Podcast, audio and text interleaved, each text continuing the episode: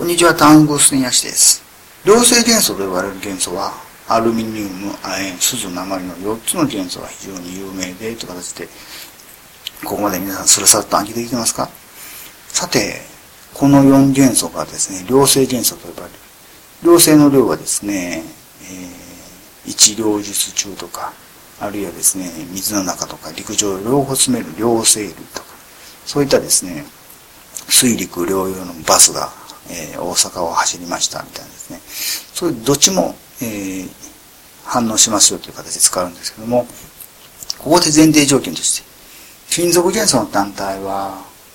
これは、塩酸、気硫酸といったですね、酸に溶けて水素を発生する。単体の反応としてね、こういう前提があります。で、まあ、金属元素の単体でも見事にですね、物質のカテゴリーとしては金属なんですけども、金属はですね、陽陽になりやすい。還元剤として働く。で、薄い酸にはですね、十分な量の水素イオンというですね、酸化剤がある。そこで酸化還元反応が起こって、金属は陽陽になり、与えた電子がですね、水素イオンに取り込まれまして、水素分子が出てきますよというですね、酸化還元反応が起こるんですけども、ここのですね、前提としまして、実は金属元素は酸と反応するが、えー、強塩基、塩基とは反応しないっていう、こういうルールがあります。一方ですね、非金属元素の単体ですね、あまり見たことないですけども、黒鉛とか、あるいはリン、えー、硫黄、こういった非金属元素はですね、実は酸とは反応しないんですけども、非金属元素の単体は強塩基と反応して、で、ただここですね、反応しますよという事実だけお伝えしてですね、詳しいですね、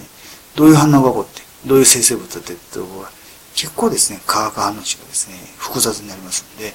ちょっとセンターの範囲でですね、扱うことはないので、えー、まずそういう炭みりがあると。金属元素の単体は酸と反応し、非金属元素の単体は強塩基と反応するという炭み割りがあって、ただ金属元素の中には、金属元素だというのに、強塩基とも反応するという金属元素と非金属元素の両方の性質を持った元素があるよということで良性元素と。で、そういった性質を持っているのはアルミ、亜鉛、鉛鈴と。鉛鈴はですね、14属で同族元素なんですけども、えー、基本的に13属のアルミニウム、12属の亜鉛と、属がですね、バラバラといえばバラバラなので、これはですね、金属元素の個性として覚えてほしいんですけども、実はですね、その金属元素の個性といってですね、ただ単にアルミ、亜鉛、鈴、鉛というですね、暗記する以外にですね、方法がちゃんとありまして、なぜその、これらの元素はですね、単体が、金属元素の単体なのにもかかわらず、金属元素が反応するはずの強塩基とも反応するのか。というのはですね、これらの物質は、実はヒドロキソ作品を作るという、そういう個性を持っているんですね。えー、アルミニウムであれば、4分、4つのですね、ヒドロキソイオン、水酸化物イオンが肺結合して、亜鉛も同じように4つですね。えー、テトラヒドロキソというですね、4範囲のですね、ヒドロキソ作品が形成されて、で、普通は沈殿が作られておしまいになるんですけども、その沈殿が、水酸化物の沈殿がですね、さらに水酸化物イオンを取り込んで、ヒドロキソ作品テトラヒドロキソ作品を取って溶けますと。これがですね、これらのですね、元素の個性なんですね。で、ここで肺結合といって作イオンを作るんですけども、どういった分子、もしくはイオンがですね、肺結合してくるんですけども、どういった物質と肺結合するかっていうのはそれぞれなんですね。これもまた元素の個性になりました。亜鉛という元素はですね、亜鉛にイオンというのがアンモニアとも肺結合するし、そしてヒドロキソ削イオンという形で水酸化物イオンとも肺結合しますから、実は過剰のアンモニアを加えてもですね、亜鉛はですね、沈殿させられないと。水酸化亜鉛2が沈殿した後、アンモニアを大量に加えれば、テトラ、アンミ、亜鉛2イオンという形で取れてしまうので、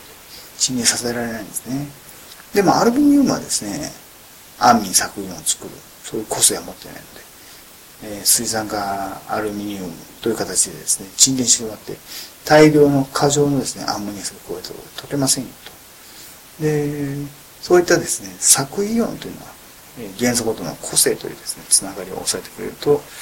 理解しやすいかなと。で、水酸化物イオンとのですね、組み合わせではですね、実は、水酸化物が水に溶ける金属元素っていうのはですね、えー、たった2つのグループに限られます。これが金属元素の名前の一部にアルカリというカタカナ4つが入ってですね、一族元素の一部のアルカリ金属元素っていうのと、二族元素の一部のアルカリドル金属元素。これらだけなんですね。で、これらは水酸化物が水に極めてよく溶けるというですね、そこがアルカリなのであって、えー、まあ、その段階で水酸化物の状態で溶けてしまっているので、それ以上ですね、水酸化物が増えたところで何が起こるかっていうところに考えていくと。で、一般的に金属元素はですね、水酸化物が溶けにくいのが特徴なんですね。溶けにくい、水酸化物が溶けにくい金属元素の中にあって、水酸化物がよく溶けるという変わった性質のあるものが、これらについてはよく水に溶ける塩基ということで、アルカリという名前を、名前を付けときましょう。というので、アルカリ金属元素、アルカリドロ金属元素があって、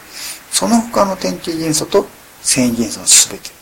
えー、金属元素はすべて水酸化物はめちゃめちゃ沈殿します。でめちゃめちゃ沈殿する中に、さらに過剰の水酸化物を加えると、テトラヒドロキソ酢イオンとなって溶けるという変わった個性を持った金属元素。これが良性元素なんですよ。ということで、良性元素と、えー、アルカリ金属元素、アルカリドル金属元素、水酸化物イオンはですね、関わるんですけども、その関わり方は違っています、ね。そこでですね、きちんとですね、線引きをして、